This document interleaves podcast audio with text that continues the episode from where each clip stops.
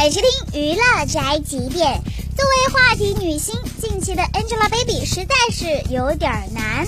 原本是想支持主办方抠图远程参加活动红毯，却再次重启了网友们对她拍戏抠图的记忆。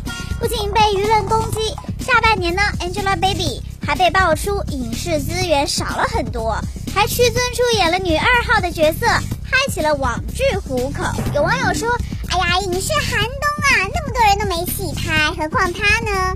也有网友称，这就是献丑令的结果。Angelababy 不能开出天价片酬，所以才会接演女二号。因为女二号的片酬啊，并不像女一号那样限制大，是吗？并举例，Baby 在新戏当中戏份呢，比女一号的戏份还多的事实，就这么神奇？对了，什么？还有这样的操作？